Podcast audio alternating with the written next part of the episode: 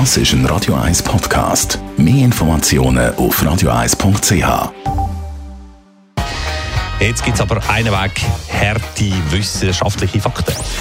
Gesundheit und Wissenschaft auf Radio 1. Unterstützt vom Kopfwehzentrum Irlande Zürich. www.kopfwww.ch Ja, und wenn das einmal keine guten Nachrichten sind. Laut einer Studie aus Großbritannien gibt es gegen Husten ein absolutes Wundermittel, das man bis jetzt noch nicht so auf dem Radar hat. Und zwar ist das, Achtung, Schocki. Genau, Schocki. Ein Team von der University of Hull hat eine Studie durchgeführt mit etwa 160 hustenplagten Probanden.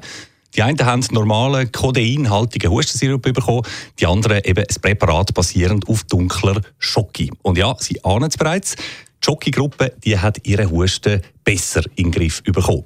Erklärt wird das äh, Ergebnis im Pharmaceutical Journal mit dem Wirkstoff Theobromin. Richtig gelesen? Ja, Theobromin, wo in dunkler Schocke vorhanden sei.